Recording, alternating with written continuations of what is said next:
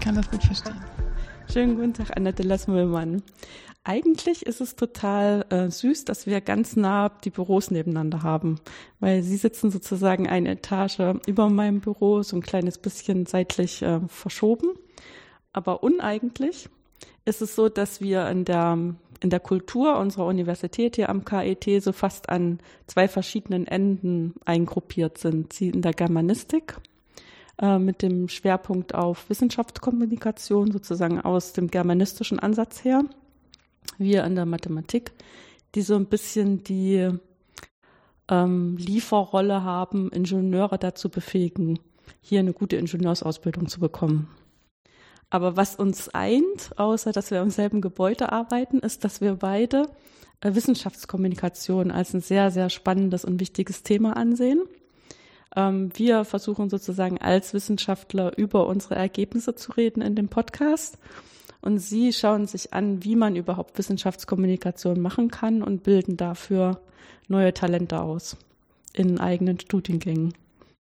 Und ähm, deswegen dachte ich, dass ich unter dem Eindruck ähm, der Organisation des March of Science hier in Deutschland vielleicht mit Ihnen mal darüber sprechen könnte, was wir eigentlich beide ähm, wichtig finden in Bezug auf Wissenschaftskommunikation, was sich vielleicht auch verändert hat im Laufe der Zeit, wo wir schon in dem Thema drin sind und ähm, wie man darauf reagieren kann.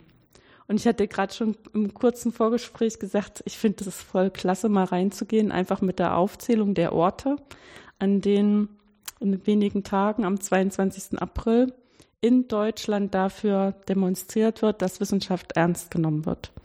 Und zwar in Berlin, Bonn, Dresden, Frankfurt-Main, Freiburg im Breisgau, in Göttingen, Greifswald, Hamburg, Heidelberg auf Helgoland, in Jena, Kassel, Koblenz, Leipzig, München, Rostock, Stuttgart, Trier und Tübingen.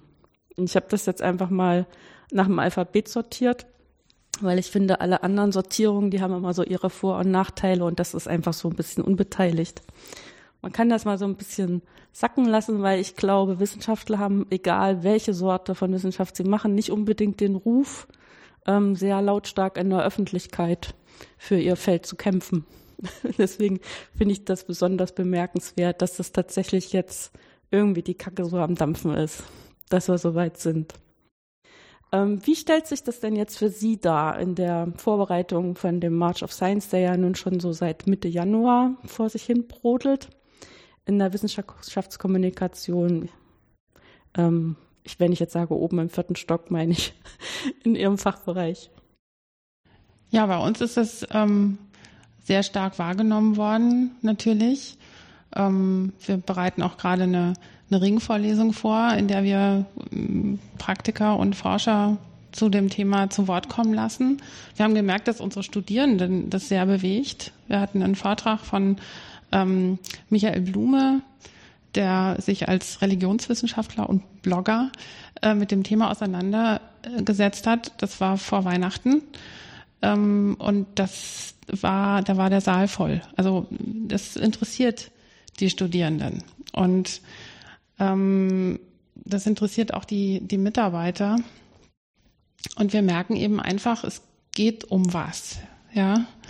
Und ähm, ich versuche einfach den Studierenden auch immer wieder zu zeigen, dass es eben nicht selbstverständlich, also nichts ist selbstverständlich, ja, auch Demokratie ist nicht selbstverständlich, Pressefreiheit ist nicht selbstverständlich. Und ich merke das in meinen Einführungsvorlesungen, das sind immer hochpolitische Vorlesungen eigentlich. Ne? Ich versuchte also über sowas wie, wie Pressefreiheit und so äh, mit den Erstsemestern dann äh, denen das nahezubringen und äh, darüber zu diskutieren. Und je, je, jedes Studienjahr wird es politischer und es kommen andere und auch manchmal krassere Gegenargumente und so. Also das bemerke ich schon. Kann jetzt Zufall sein, anekdotisches Wissen, ja, mhm. aber ich merke, das ist jetzt nicht einfach so Lehrbuchwissen, was man so ein bisschen den Studierenden nahebringt, sondern es geht um was. Und ich finde das auch wichtig, dass es nicht selbstverständlich ist. Und dieser ähm, March of Science ist eine Aufforderung, die Grundlagen klar zu machen und auch sich selber klar zu machen. Und das merken viele. Also es geht um die natürlich ökonomischen Grundlagen. Also wer ist noch bereit, Geld zu bezahlen für Wissenschaft und warum? Ähm, noch vor ein paar Jahren habe ich das in meinen Vorlesungen gesagt. Ja, es gibt also staatliche Unterstützung und es gibt Länder, da wird das gekürzt und das ist ja hier so im Allgemeinen nicht so. Es funktioniert so ganz gut. Und jetzt steht das alles so ein bisschen zur Debatte. Also nicht, dass man gleich Angst haben muss, dass die DFG zugemacht wird, aber wenn man in die Türkei guckt, dann sieht man, wie schnell es geht. Und das kriegen die Studierenden natürlich auch mit und die Wissenschaftler und die Mitarbeiter. Und ja, man ist aufgefordert, an die Grundlagen zu gehen. Was ist denn wissenschaftliches Erkennen und was macht es so äh, zu so einem sinnvollen und guten Unterfangen und warum toppt sie einfach vielleicht andere Überlegungsweisen, ja, bei der einen oder anderen Lösung von Problemen. Und ja, ich denke, es ist einfach eine große Herausforderung. Ja, ich meine, von unserer Seite her ist es so ein bisschen, ist diese Geschichte, dass es absolut opportun ist, sich in der Öffentlichkeit hinzustellen und zu sagen, in Mathe war ich immer schlecht. Auch als jemand, der sehr viel Verantwortung trägt in der Gesellschaft oder in einem Unternehmen, ist überhaupt kein Problem. Aber sich hinzustellen und zu sagen, ich kann keinen vernünftigen Artikel schreiben oder ich kann ähm, bestimmte Zusammenhänge nicht vernünftig auf Deutsch formulieren oder eigentlich sogar auch, ähm, ich bin nicht in der Lage, auf Englisch zu verhandeln. Das wären jetzt alles so Sachen, die sind völlig nicht okay. Würde man sofort als dumm dastehen, aber dass man kein Mathe kann, da lächeln alle so drüber und das ist nicht schlimm. Dabei ist es ja so, dass wir als Mathematiker eigentlich den Vorteil haben, dass jeder Mensch ja damit sehr lange in seinem Lebenslauf zu tun hat. In der Schule zehn oder 13 Jahre. Das wird dann häufig noch in der Ausbildung fortgesetzt oder in einem Studium. Und ähm, das alles so ein bisschen unter der Überschrift, das brauche ich später nicht. Was ja totale Selbsttäuschung ist. Ähm, was man eben merkt, ist, dass man zum Beispiel auch in seinem ganz täglichen Alltag mit Wahrscheinlichkeiten hantieren muss da so Risikoanalysen für sich ganz privat machen muss. Und zwar eigentlich immer eher mehr wird das als weniger. Dass man ähm, in der Lage sein muss, bestimmte grundlegende Daten zu deuten, die einem vorgelegt werden, damit man selber ähm, Entscheidungen treffen soll, für sich oder auch für die Gemeinschaft. Dass man weiß, ähm, wie hängen jetzt Sachen kausal zusammen, lässt sich das durch Daten überhaupt belegen oder nicht. Ist das irgendwie so ein mehr so ein zufälliger Zusammenhang oder wirklich ein kausaler Zusammenhang? Und ähm, dann haben wir das ja auch hier ganz extrem durchexerziert in der Entscheidung um Stuttgart 21, als es dann wirklich mal an den runden Tisch ging und das auch live übertragen wurde, dass es gar nicht so einfach ist zu sagen, ähm, die Simulation am Computer haben genau das und das ergeben, sondern dass man da auch auf dem Prüfstand immer tun muss, unter welchen Bedingungen. Und gibt es vielleicht Bedingungen wie sowas wie Brandschutz, die dann immer gleich so Killerkriterien sind, woran das ganze Projekt scheitern kann? Äh, das muss halt dann auch wirklich auf den Tisch und damit man da wirklich mitreden kann in dem Sinne, dass man zu einer Entscheidung kommt, die am Ende alle guten Gewissens mittragen. Das ist gar nicht so einfach und da bräuchte man ganz schön viel Mathematik und eigentlich auch eine ganz andere Schulbildung in Mathematik, ähm, um das vorzubereiten. Und auch Psychologie. Also Sie haben vorhin gesagt Germanistik. Wir sind mhm. in der mhm. Germanistik ein bisschen ein bunter Hund, weil wir recht viel Sozialwissenschaften machen ja. und auch Psychologie. Also ein Doktorand ist Psychologe und der macht genau das, Umgang mit Risikobotschaften. Und ähm, das ist ein Teil unserer Ausbildung im Studiengang, dass man thematisiert und problematisiert, warum werden bestimmte Prozentangaben gerne missverstanden, woran liegt das eigentlich? Da gibt es ja auch sehr schön psychologische Forschung zu. Und da sind unsere beiden Bereiche Mathematik, Statistik und Psychologie und Kommunikation ganz eng verzahnt. Das ist ein ganz wichtiger Teil der Wissenschaftskommunikation. Warum werden viele Dinge missverstanden? Also wir haben den nächsten Psychologen hier, der in der Ringvorlesung vorträgt, Markus Knauf, der untersucht in einem Schwerpunktprogramm Rationalität. Ähm, es wird ja überall gesagt, ja, wir brauchen eine rationale Argumentation, aber wenn man mal hinter die Kulissen guckt, dann sieht man, da gibt es durchaus auch in der Forschung eine Debatte. Was ist denn Rationalität? Was gehört dazu? Wie viel Bauchgefühl darf sein? Gibt es überhaupt sowas wie Bauchgefühl? Mhm. Also tägliche Entscheidungen laufen gerne unter Zeitdruck. Gerade der Manager, der die Managerin, die wenig Zeit hat ähm, und sagt, ich habe keine Ahnung von Mathematik, muss dann im Zweifel unter großem Zeitdruck Entscheidungen treffen. Was sind denn das für Entscheidungen? Und die sind aber wichtig. In unserem Alltag haben wir auch ständig diese Entscheidung. Wir können nicht immer erst 25 Papers lesen. Hm. Das heißt, einerseits müssen wir lernen, sie zu lesen eigentlich, weil das Leben immer komplexer wird. Andererseits müssen wir lernen, mit immer weniger Zeit äh, trotzdem vernünftige Entscheidungen zu treffen und vielleicht gute Heuristiken zu trainieren. Und das alles gehört zur Wissenschaftskommunikation dazu. Das, damit muss man sich befassen. Ja, ich meine, das ist dann auch, wenn gerade so eine große Geldsumme ausgegeben wird, wie dem, bei dem Beispiel Stuttgart 21 eben oder auch hier in Karlsruhe mit der Tunnelbaustelle, dann ist ja auch völlig klar, dass ähm, zumindest Teile dieses Geldes, die wirklich aus dem Stadtsäckel kommen, dann für andere Dinge nicht zur Verfügung stehen. Und da gibt es dann überhaupt keine sehr komplexe Entscheidung, sondern da ist dann nur die Aussage, das Geld ist nicht da und was nicht da ist, kann für die und die Zwecke nicht ausgegeben werden und dann abzuwägen, was ist eigentlich in der Gemeinschaft prior zu priorisieren. Ist das jetzt der Tunnel oder diese Bahnbaustelle? Also selbst über lange Sicht gesehen und nicht nur immer nur so ganz kurzfristig wie in bestimmten Wahlperioden gedacht oder im, im normalen ähm, Fiskusjahr, gerade jetzt. Das ist äh, eine Sache, die geht uns letztendlich allen ganz schön ans Eingemachte. Also zum Beispiel immer dann, wenn man entweder Kinder hat, oder wenn man alt und gebrechlich wird und auf bestimmte Sachen einfach angewiesen ist, dass die funktionieren, damit man noch am Leben teilhaben kann. Und wenn es dann immer heißt, dafür ist jetzt kein Geld mehr da, dann fragt man sich schon, wer diese anderen Entscheidungen getroffen hat, wo das Geld hingeht. Ja. Ähm, über die Zeit, äh, wo ich das jetzt schon mache an der Universität und auch so über meine Lebenszeit letztendlich oder Erwachsenenzeit, äh, habe ich aber schon das Gefühl, ähm, dass sich da auch einiges verschoben hat oder verändert hat. Ich meine, Veränderung ist normal. Stillstand wäre ganz furchtbar. Aber ich habe schon das Gefühl, dass wir bestimmte äh, Prozesse haben, wodurch ähm, das Ansehen für Wissen oder Erfahrung haben entwertet wird.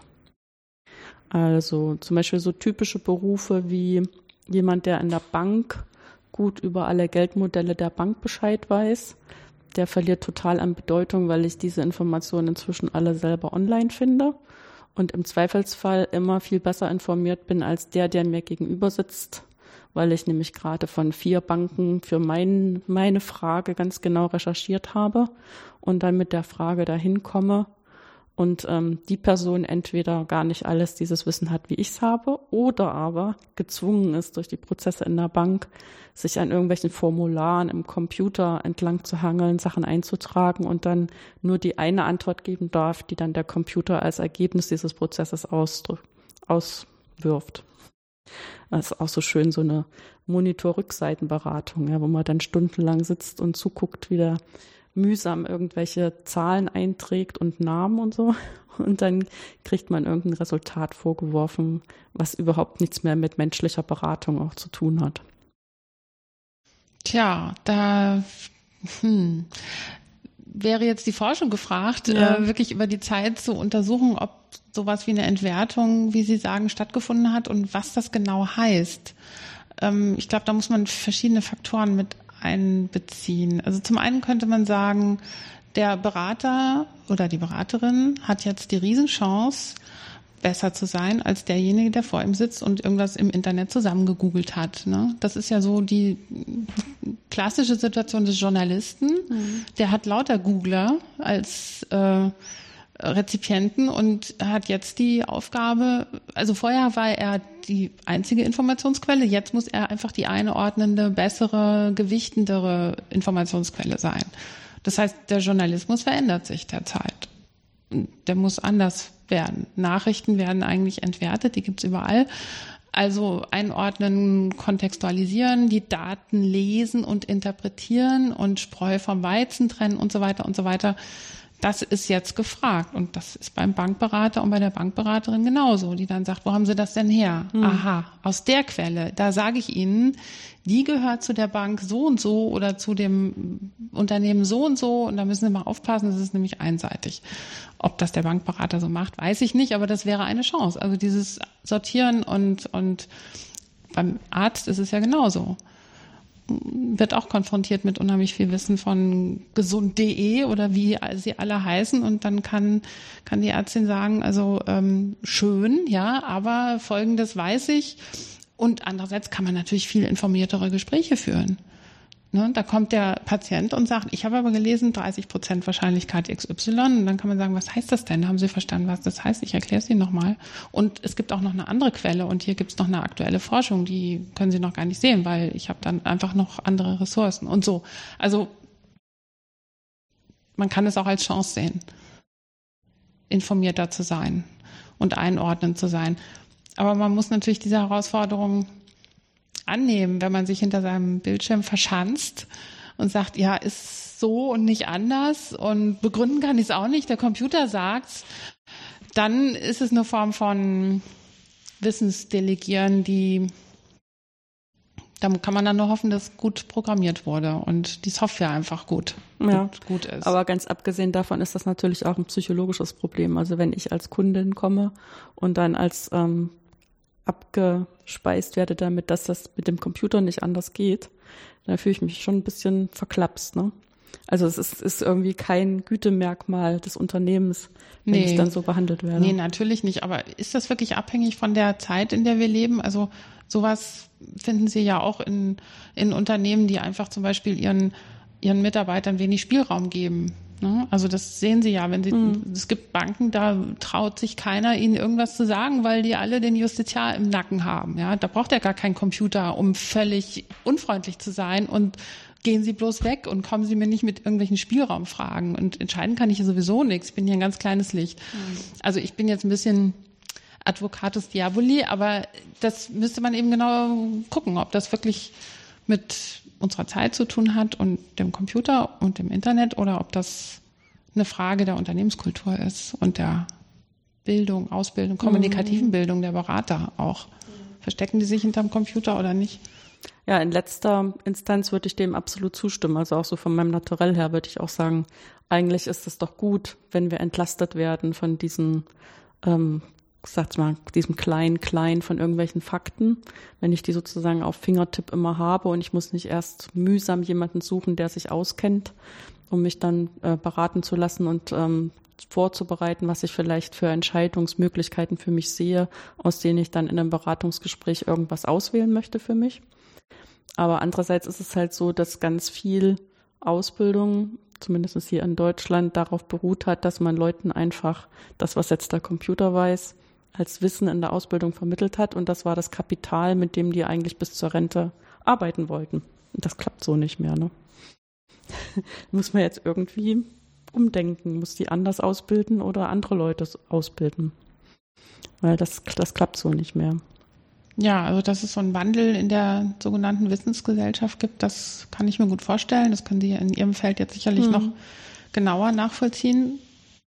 Welch, können Sie ein Beispiel geben, wo das ist? Also, dass jemand in der Mathematik jetzt zum Beispiel einfach seinen Job nicht mehr machen könnte, weil ein Computer ihn komplett übernehmen könnte? Nee, in der Mathematik ist das ähm, schwer vorstellbar. Also Glück gehabt. das ist ein bisschen so, das wird ja wirklich, das ist, aber ich meine, aber das ist auch ganz schwer vermittelbar, ähm, wenn man diesen neuen äh, Doktrinen sich aussetzt, dass wir also Studierende liefern sollen, die mit bestimmten ähm, benutzbaren Fähigkeiten im Berufsleben kommen sollen.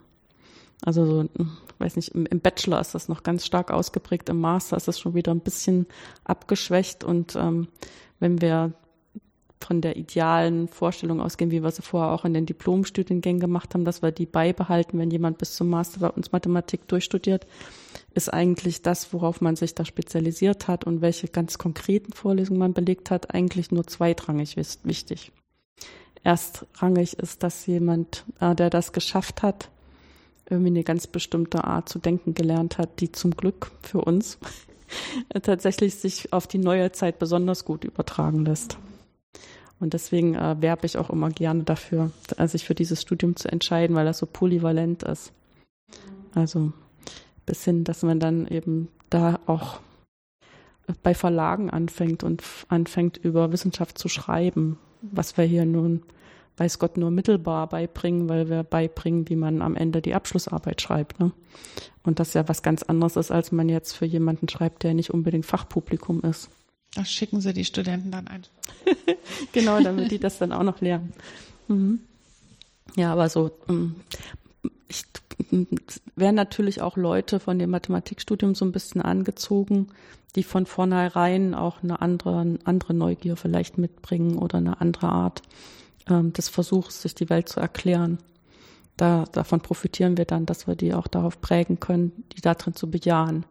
Also ja, ihr müsst alles hinterfragen. Äh, ja, ihr lernt nur, wenn ihr nicht die Voraussetzungen von dem Satz euch einprägt, sondern wenn ihr euch einprägt, wofür die in dem Beweis gebraucht werden, ja, damit man dann auch weiß, ähm, wenn man das jetzt irgendwie verallgemeinern will, an welcher Stelle man dann anpackt. Mhm. Und ähm, Fakten auswendig lernen hilft am Ende gar nichts. Mhm.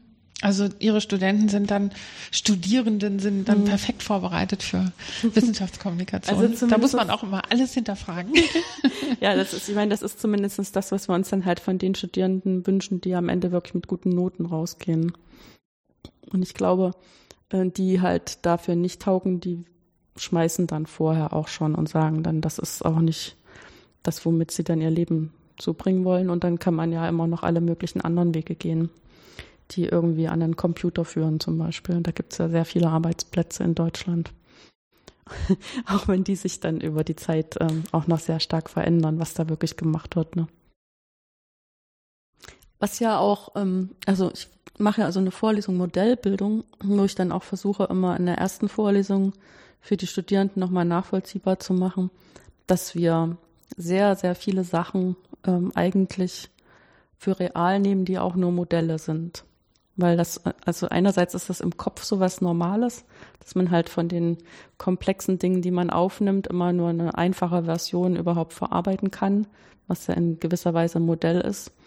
Und dass man dann auch, wenn man mit anderen Personen zusammen versucht, mit Hilfe dieser Modelle, die jeder für sich im Kopf hat, was Gemeinsames zu schaffen, darüber gut kommunizieren muss, dass auch dasselbe Modell oder zumindest verträgliche Modelle vorhanden sind. Und dass ähm, diese höhere Komplexität die sich über die Zeit einstellt, dadurch, dass halt, ähm, ja, fangen wir vielleicht an damit, dass Informationen sehr schnell ähm, ausgetauscht werden können oder dass auch ähm, Dinge, Leute, die mitreden bei Entscheidungen immer mehr werden oder dass es auch äh, das bewusster wird, äh, was alles für Auswirkungen von Entscheidungen ähm, zu erwarten sind. Also das führt einfach zu so einer Erhöhung der Komplexität, dass wir dann auch schauen müssen, welche Modelle sind eigentlich angemessen. Und ähm, dass wir auch über diese Modelle so reden können müssen, dass jemand, der selber nicht Mathematiker ist und vielleicht auch kein Ingenieur, die uns in der Weise noch ein bisschen näher stehen, sondern einfach ein Entscheidungsträger, der nach dem juristischen Studium irgendeine wichtige Rolle in der Verwaltung spielt, dem muss man erklären können, was die Ergebnisse, die ich in dem Modell erzielt habe, eigentlich bedeuten. Und dass es vielleicht das die schwierigste Aufgabe ist, die wir überhaupt zu lösen haben und gar nicht die innermathematischen Aufgaben. Kann ich nur unterschreiben. Weil, ähm, ja, also in unserem Feld ist Modelle verstehen und nicht aufgrund falscher Schlussfolgerungen, Annahmen, Vorurteile ablehnen oder diskreditieren oder das, das Modellieren an sich diskreditieren. Da sind wir wieder beim March of Science, mhm. wenn, wenn man sich hinstellt und sagt, das ist doch nur ein Modell, das ist doch nicht relevant. Ja, also das passiert ja. Dass äh, das Modell an sich, das Modellieren an sich äh, entwertet wird und als nicht wissenschaftlich oder nicht valide oder wie auch immer gesehen wird. Das ist dann, das ist eine Bildungsaufgabe und das ist natürlich auch eine Aufgabe für Kommunikatoren, dass sie es erstmal selber verstehen. Also wenn jemand in der Hochschul-PA arbeitet oder Wissenschaftsjournalistin ist, Wissenschaftsjournalist, dann muss er das schon begreifen und dann darstellen können. Und ich glaube aber auch, dass die Kommunikatoren, Journalisten mh, verstärkt die Validität solcher Dinge rausstellen müssen. Das ist eben auch nicht selbstverständlich, dass gesagt wird, ja klar, das Modell ist super. Es gibt zwei verschiedene und jetzt gehen wir irgendwie damit um. Das ist vielleicht nicht immer bei allen Publika so gegeben. Ja, nichtsdestotrotz äh, ist ja vielleicht fast noch schlimmer. Also sagen wir mal andersrum. Ich habe gesagt, ich sehe ein, dass es eine schwierig, schwierige Sache ist, zu lernen, ähm, äh, gut über Modelle zu reden. Also in dem Sinne, dass andere Leute auch verstehen, was ich damit eigentlich sagen will. Aber was ich wirklich ähm, extrem mh, mm, also beunruhigend finde, sagen wir es einfach mal so, um nicht zu sagen, damit kann ich eigentlich überhaupt nicht umgehen, ist, dass es eigentlich opportun geworden ist, sich in aller Öffentlichkeit hinzustellen und die Unwahrheit zu sagen. Also was, was sozusagen mit einem gesunden Menschenverstand offensichtlich falsch ist und daraus sich überhaupt keinerlei Konsequenzen mehr ergeben. Ja, weil das ist sozusagen das Gegenteil von dem, was ich so als, als wissenschaftlich oder rational empfinden würde. Dass man zumindest, also ich meine, dass nicht immer alle die kom komplette Wahrheit sagen können, das ist klar, das weiß jeder äh, schon aus dem normalen sozialen Umfeld in der Familie mit Freunden. Da muss man auch manchmal ein bisschen schummeln, damit das sozial irgendwie das Gefüge gewahrt bleibt. Und es ist auch jedem klar, dass das in der Politik auch so ähm, vonstatten geht, dass viele Dinge unter Ausschluss der Öffentlichkeit besprochen und entschieden werden und nach außen anderes, Dinge anders kommuniziert werden als nach innen. Aber wenn es dann dazu führen darf, dass jemand sich hinstellt und die Unwahrheit unwidersprochen äußern darf, ja, ich meine, dass das jeder seine Meinung haben darf, ist ja ein ganz anderes Thema.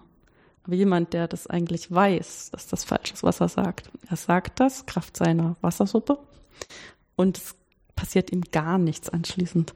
Das ist was, das finde ich also nicht nur problematisch, sondern eigentlich in der Demokratie nicht okay. Ja, weil Demokratie nur funktioniert, wenn dann auch ein Austausch darüber stattfindet, was für verschiedene Meinungen oder Bilder von der Welt vorliegen. Ja, das ist natürlich jetzt ein ziemlich fundamentales Thema. Ja. Also ähm, ich denke, wir warten noch mal ab, ob wirklich nichts passiert. Ähm, ähm, ich weiß nicht, welche Verfassung auf dieser Welt ähm, vorgesehen hat, dass äh, Präsidenten einfach völlig fehl am Platz und unfähig sind. Also mal schauen, ob es da nicht doch noch eine Möglichkeit gibt, sich zu äußern. Es äußern sich ja sehr viele. Und das gehört ja auch zu einer Demokratie dazu. Und dieser March of Science ist ja ein, Beispiel dafür. Ja. Ist ja ein demokratisches Mittel zu sagen, das finden wir nicht okay. Folgende Dinge finden wir einfach nicht okay. Ähm, ich kann nur auf das zurückkommen, was ich am Anfang gesagt habe. Ich glaube, es ist für alle eine Herausforderung, sich auch äh, Gedanken zu machen, was sind denn, was ist denn Wahrheit und was sind denn Fakten?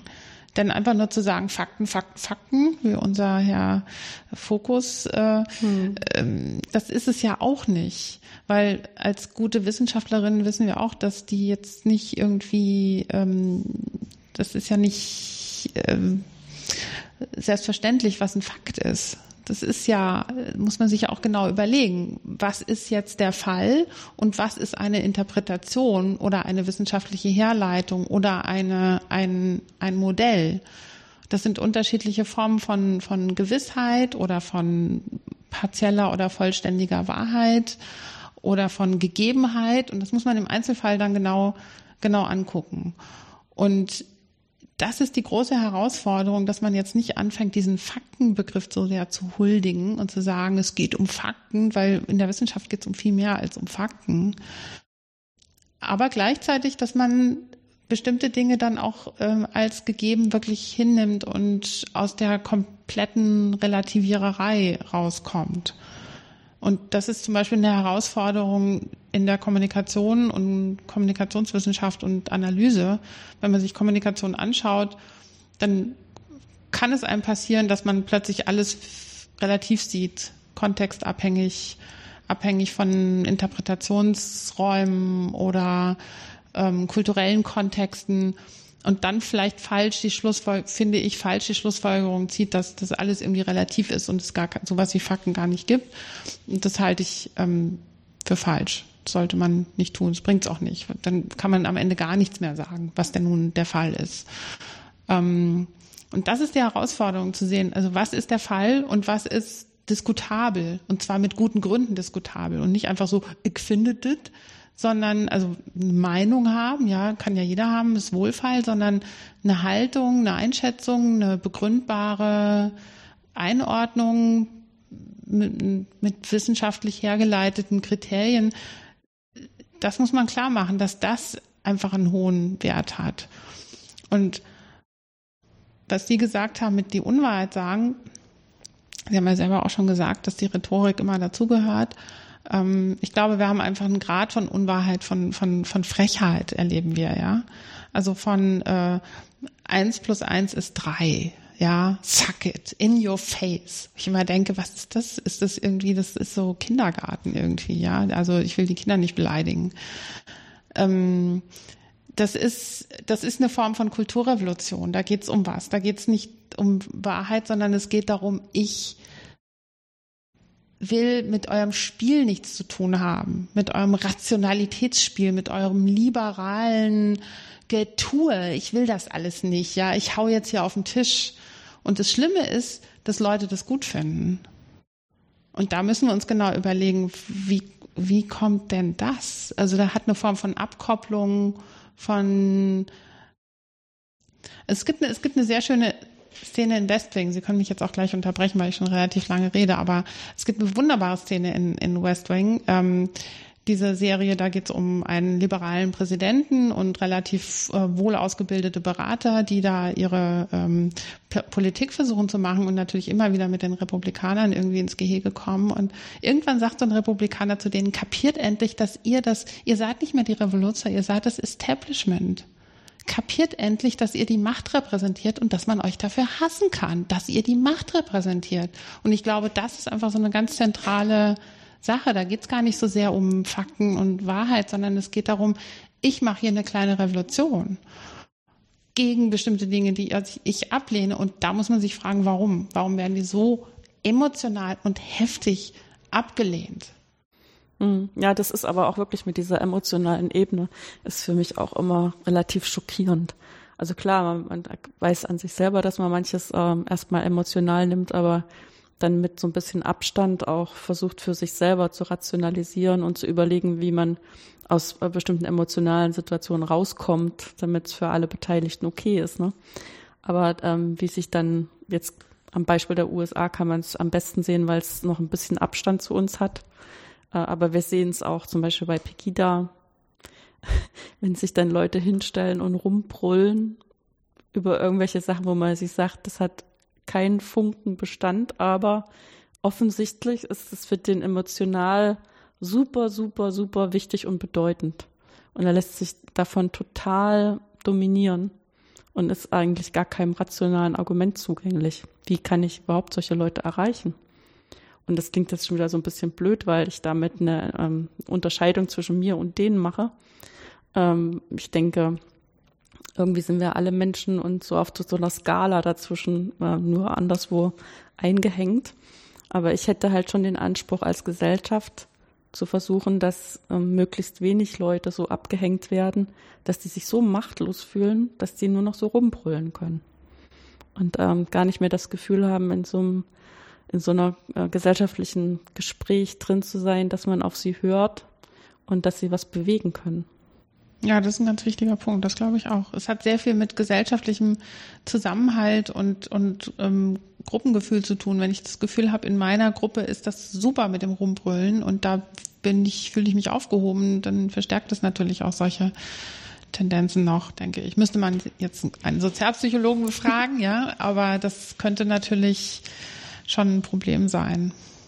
Und das werden sie nicht lösen, indem sie den Leuten Vorlesungen halten oder sagt, schickt doch eure Kinder mal in die Kinderuni, ist mhm. doch schön. Dann sagen die, nee, wir haben echt andere Probleme oder das ist nicht unsere Welt oder so, ne? Und das ist inter interessant. Ich meine, es ist einerseits sehr erschreckend, klar, aber für einen Wissenschaftler und einen Hochschullehrer ist es ja auch eine interessante Sache. Was passiert dann bei diesem Abhängen genau von Leuten? Was ist da passiert? Und wie kann man das, äh, kann man das, kann man das rückgängig machen?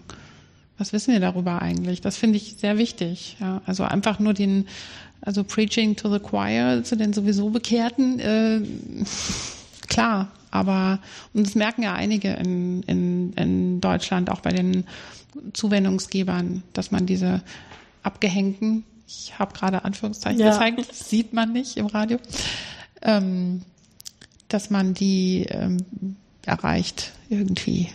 Und das finde ich ist ein ganz wichtiger Punkt. Da sollten wir auch noch mehr tun. Hm. Ich meine, wir haben ja eine Chance in Deutschland, dadurch, dass wir die allgemeine Schulpflicht haben, haben wir auf alle Fälle alle jungen Menschen zwischen sechs und 16, ähm, auf die wir ziemlich viel Einfluss nehmen können, weil die ziemlich viel Zeit in der Schule verbringen. Deswegen denke ich, das wäre eigentlich so ein wichtiger Ort, wo man bestimmte Dinge lernen sollte.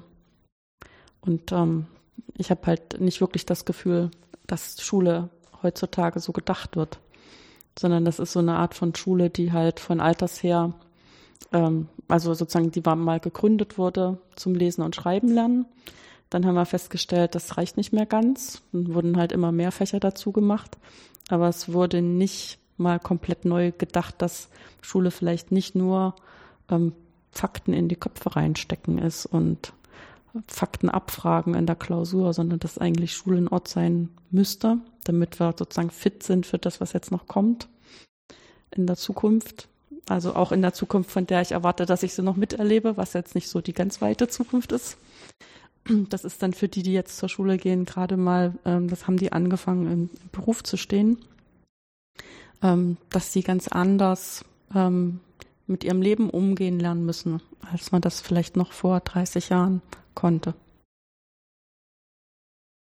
Ich glaube schon, dass es diese Überlegungen gibt. Also soweit ich mich mit Bildungsforschung auseinandergesetzt habe, jetzt müssen wir den Bildungsforscher eigentlich fragen, ja, ja. da gibt's, also es ist ja nah dran an unserem Feld Wissenschaftskommunikation, deswegen kriegt man da immer wieder was mit, weil es eben auch um solche Sachen geht, wie Umgang mit Statistiken, Umgang mit Daten, wie, wie äh, kann ich von dem, was ich da jetzt gelesen habe, eine Schlussfolgerung für mein Leben und für eine Entscheidung, also für was Normatives eigentlich ähm, finden. Das sind ja so ganz Dinge, die man auch in der Schule eigentlich trainieren und, und lernen kann.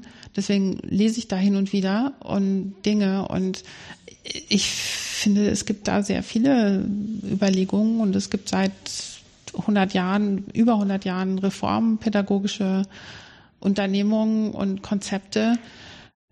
Das gibt es schon. Und die Lehrer, mit denen man spricht, ähm, die engagiert sind und sich nicht ähm, frustriert von ihrem viel zu hohen Deputat irgendwie erdrückt fühlen ähm, und noch dabei sind, das gibt es schon. Aber es gibt halt einfach organisatorische Bedingungen, die wirklich schwierig sind, angefangen von Überlastung mhm. und ähm, sprachlichen Problemen in der Schule und, und, und, und, ja. Also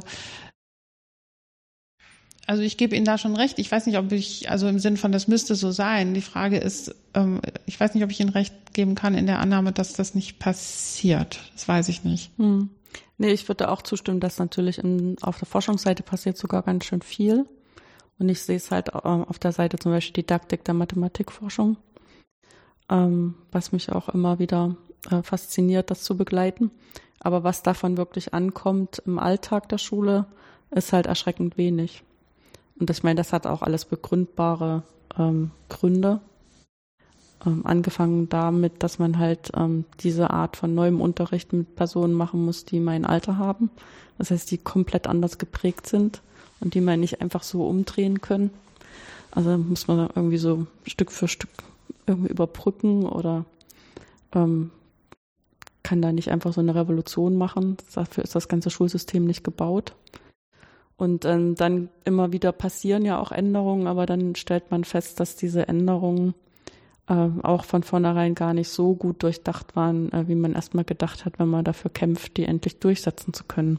Aber Sie bilden doch auch Mathematiklehrer ja, Lehrer und Lehrerinnen genau. aus. Dann können Sie doch auf die, auf den jungen Schulnachwuchs einwirken. Also das ist auch das, was ich tatsächlich ähm, sehr stark versuche, auch in meiner Arbeit, da ein bisschen den gordischen Knoten aufzubrechen dass man die mit einer anderen Vorstellung von Mathematik an die Schule entlässt als eigene Lehrperson, als sie aus der Schule vielleicht selber rausgegangen sind, wenn sie ein bisschen Pech hatten mit ihren Mathelehrern.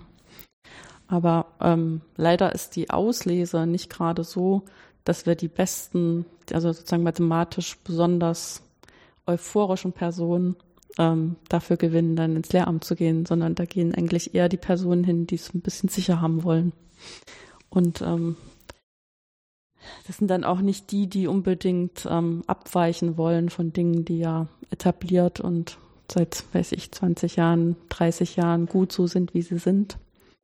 Und wo dann, ob man jetzt den Taschenrechner oder den Taschenrechner nimmt, das ist so ungefähr die schlimmste Entscheidung, wo sich alle emotional dran aufhängen können wo ich dann sage, es ist doch alles Banane. Also das ist wenn, fies, aber das sage ich sozusagen von meiner von meiner Warte von Mathematik her. Ne? Ja, also wenn man jetzt die Mathematik als Denkwerkzeug und als Knobelwerkzeug mhm. sieht, was die Sache ja dann sofort spannend macht, finde ich. Ja. Und womit man, glaube ich, viele junge Leute auch kriegen könnte, ohne das wissen sie alles viel besser als ich. Ich kriege das immer nur so ein bisschen mit über meinen Mann, der Lehrer ist. Wie kriegt man die die ja, Kinder, die Jugendlichen, ne? Knobeln ja. ist gut schon mal, ja. Und wenn man muss ja das Wort Denkwerkzeug nicht in den Mund nehmen, sondern kann ja einfach zeigen, wie man ein Problem löst mit Hilfe von Mathematik, dann ist dann nicht die Lehre auch viel spannender, als wenn man die binomische Formel runterbeten lässt? Naja, also so als Außenstehende ja. denke ich dann immer, das könnte sie alles so spannend sein und Spaß machen. Also mein Mann macht so einen Science Club, da treffen sich am Freitagnachmittag die Schüler, die Schülerinnen, die es interessiert, aus verschiedenen Jahrgangsstufen und sitzen zusammen und knobeln und dann bilden sich Einzelprojekte und dann irgendwann meldet man sich bei Jugendforscht an ja. und vielleicht wird auch was dabei, kommt was dabei raus und es kommen auch immer wieder Sachen dabei raus. Also es ist einfach ein spielerischer Bottom-up-Zugang. Solche Sachen geben mir immer Hoffnung. Da ist dann dieses Lehrkonzept von einem Lehrer, der so dabei ist und begleitet und Material liefert und ein bisschen korrigiert und sagt, guck mal, da bist du jetzt auf dem falschen Dampfer, weil da hast du was nicht verstanden, aber guck mal da, da, guck mal da, da kannst du noch was rauskriegen.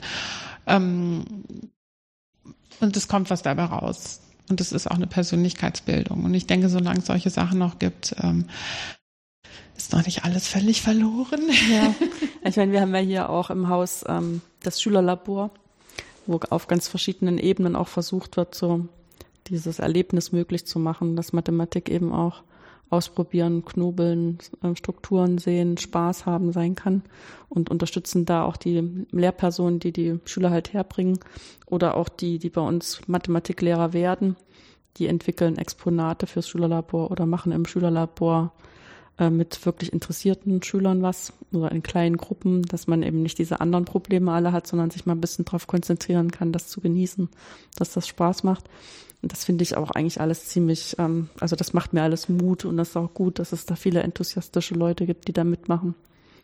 Aber ich denke halt, wenn alle Leute immer so äh, mit ihren Smartphones unterwegs sind und in aller Selbstverständlichkeit ähm, Daten über sich anhäufen und ähm, mit Apps arbeiten, die dann diese Daten auswerten, da müsste man auch so ein bisschen so eine Grundidee in den Köpfen erzeugen, was das jetzt eigentlich bedeutet. So, also zum Beispiel bedeutet für jetzt oder auch für die Zukunft und was ist okay und was ist nicht mehr okay. Und wo ist das Kräfteungleichgewicht vielleicht so groß, äh, dass man da auch politisch vielleicht was dagegen machen sollte. Ja, weil klar, der Markt richtet manches, aber er richtet eben nicht alles. Vor allen Dingen, wenn dann äh, nur noch ein Monopol da ist. Hm.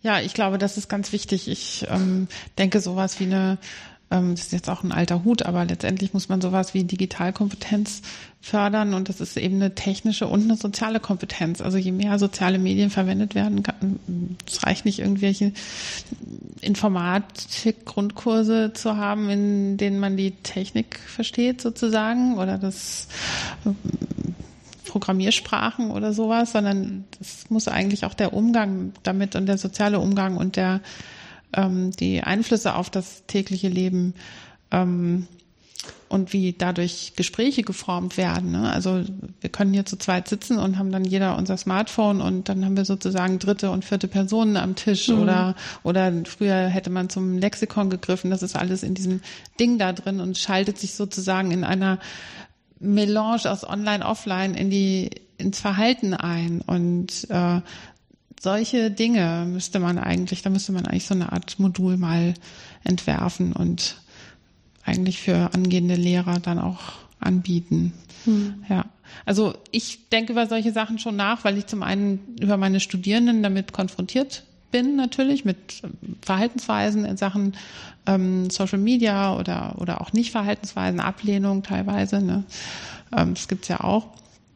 Und zum anderen eben, weil ich sehe, dass ähm, wir uns natürlich ganz besonders auch um die Kommunikationsweisen der jungen Leute bemühen sollten, um zu verstehen, wie man Wissenschaftskommunikation so macht, dass sie dass sie dann auch wahrgenommen wird und, und ankommt. Mhm. Und das nützt also nichts, einfach nur ein Filmchen nach dem anderen ins Netz zu stellen. Das ist, äh, nicht zielführend, ja. Mhm.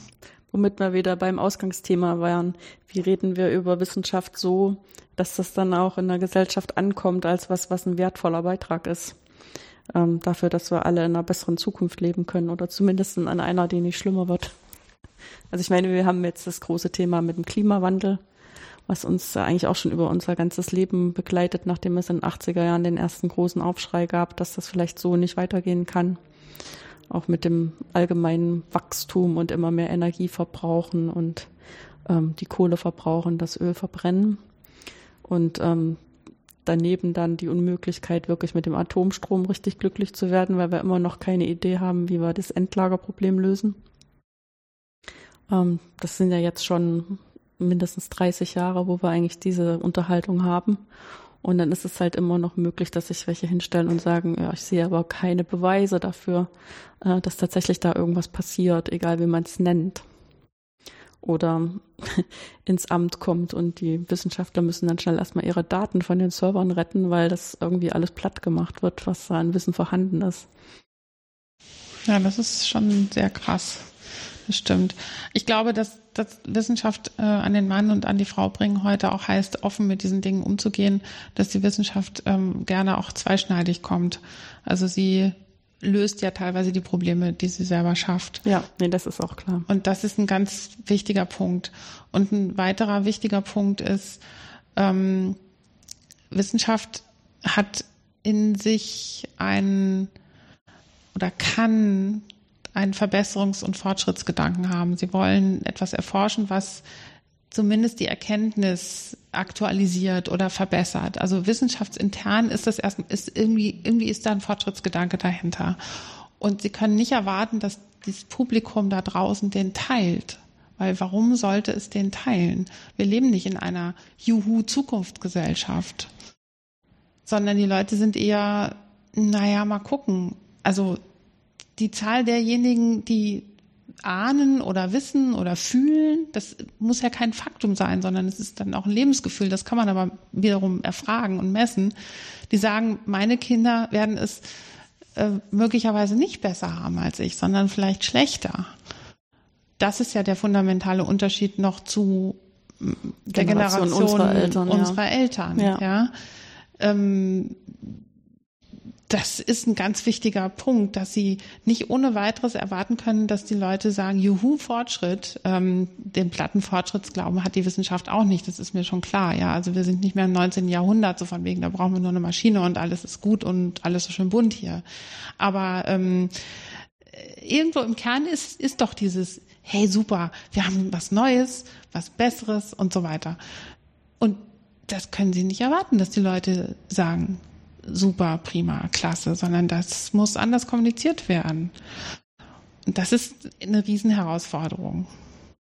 Ja, und das ist auch ein bisschen die Frage, also man kann das ja von verschiedenen Standpunkten aus machen. Und sicherlich ist es sogar eigentlich auch gut, dass das vielfältig gemacht wird. Aber wenn jetzt ähm, zum Beispiel Ihre Studierenden kommen und sagen, wir würden das gerne lernen und als Beruf ausüben, was lernen die denn da eigentlich? Weil ich meine, bei, bei mir ist es eigentlich relativ klar, ich erzähle eigentlich nur, was ich mache. das ist eine sehr ähm, einfache Situation ja. für mich und hat natürlich den Vorteil, dass es einfach authentisch und direkt. Ja. Aber ansonsten ist es auch nicht sehr ähm, durch nichts gelevelt von außen oder es ist auch kein, kein zweiter Blick so richtig, außer dass ich halt durch diese Gesprächssituation immer so ein bisschen einen Ausgleich habe, wo zwei Personen ein gemeinsames Modell sozusagen von dem schaffen, worüber sie reden. Aber es bleibt alles im Thema Mathematik dadurch. Mhm. Ja, unsere Studierenden, ähm, zu ihrer großen Überraschung machen sie auch sowas wie Philosophie. Also sie sollen Wissenschaftstheorie und was ist Wissenschaft überhaupt mhm. ähm, lernen. Es gibt sowas wie Wissenssoziologie, dass sie wissen oder lernen, wie Wissenschaft als soziales Unternehmen entsteht und funktioniert und was Wissen im sozialen Kontext bedeutet. Das sind also Dinge, da sind alle erstmal überrascht, weil sie denken, sie machen einen Medienstudiengang. Ähm, also viele. Es gibt manche, die finden das völlig selbstverständlich oder haben sich die Unterlagen vorher mal ja. genau durchgeguckt, ja. Aber ähm, es gibt ja schon die Vorstellung, so wir machen jetzt Photoshop, ja, oder wir machen Videos und so und äh, dass sie dann erstmal doch sehr viel Medientheorie ähm, Kommunikationstheorie, was ist eigentlich Kommunikation, dass es da viele verschiedene Theorien und Ansätze gibt. Das ist für viele auch eine Hürde, so im ersten Semester erstmal überlegen, okay, da gibt es diese Signaltheorie, aber damit kann man eigentlich nichts anfangen, weil die einem nicht viel erklärt und so weiter, ja. So. Ähm, okay, und dann gibt's noch ähm, einige andere Dinge. Also es ist eine sehr komplexe Geschichte ähm, die dazu führen soll, dass sie möglichst wenig naiv mit Wissenschaft umgehen. Also äh, wir möchten nicht Studierende erzeugen, die dann irgendwann äh, als Journalisten oder in der PA da sitzen und ah, da ist ein neues Ergebnis und das mache ich jetzt einfach schön und dann ist das eine schöne Pressemitteilung. Das kann mal die Aufgabe sein, aber eigentlich ist die Kommunikatorenaufgabe heute eine ganz andere. Also verständlich und gerade Sätze formulieren, verständlich schreiben ist schön, aber das ist nur ein Teil. Also den Kontext bilden, ist das überhaupt ein gutes Ergebnis? Sie haben auch in der PR äh, durchaus den Job, dem Wissenschaftler zurückzupfeifen und zu sagen, nee, das könnt ihr hier nicht so verkaufen. Das ist noch nicht so weit. Tut mir leid. Kann sein, dass euer Drittmittelgeber das mhm. will. Aber nee, und das ist eine ganz schwierige Situation. Und ob wir die Studierenden wirklich gut darauf vorbereiten, das ähm, hoffe ich. Ähm, vielleicht auch erst im Master, wenn man diese wirklich äh, anspruchsvollen und komplexen Dinge auch mal erlebt hat. Sie müssen ja auch Praktika machen und kommen dann ja auch zurück aus den Praktika und sagen, das ist da alles ganz anders, als sie es uns beigebracht haben. Und dann werden wir ihnen sagen müssen, ja, es gibt eben das Sein und das Sollen. Ne? Also wir versuchen natürlich das beizubringen, wie es gut wäre. Und in der Praxis ist es eben manchmal nicht gut. So, und da muss man das reflektieren, da muss man sie auch auffangen und, und abholen. Und ähm, eigentlich müssen sie ein Rüstzeug bekommen, mit dem sie dann auch im Berufsleben weiter lernen können. Denn es, ist ein, es sind schon Erfahrungsberufe, solche Kommunikationsberufe. Da sind sie nicht ausgelernt nach einem Bachelor oder nach einem Master. Ich denke, das ist heute in keinem Beruf mehr so aber ich sehe eine gewisse Ähnlichkeit mit der Mathematik in dem Sinne, dass man versucht, eben so ein ganz grundlegendes Handwerkszeug, zum Beispiel der Skepsis, hm. versucht zu implementieren ohne dass sie, ja, sollen wir denn alles schlecht finden? Da kommt man ja mies drauf. Frau Lesmöllmann? Nein, natürlich nicht. Aber sich skeptisch zurücklehnen und erstmal sagen, aha, da ist jetzt der Herr Professor oder die Frau Professorin, aber das heißt noch nicht, dass da nur Wahrheit aus dem Mund kommt, sondern man fragt eben nach und traut sich auch nachzufragen. Das ist so eine ganz grundsätzliche Haltung. Das muss man richtig über Jahre trainieren, ganz klar.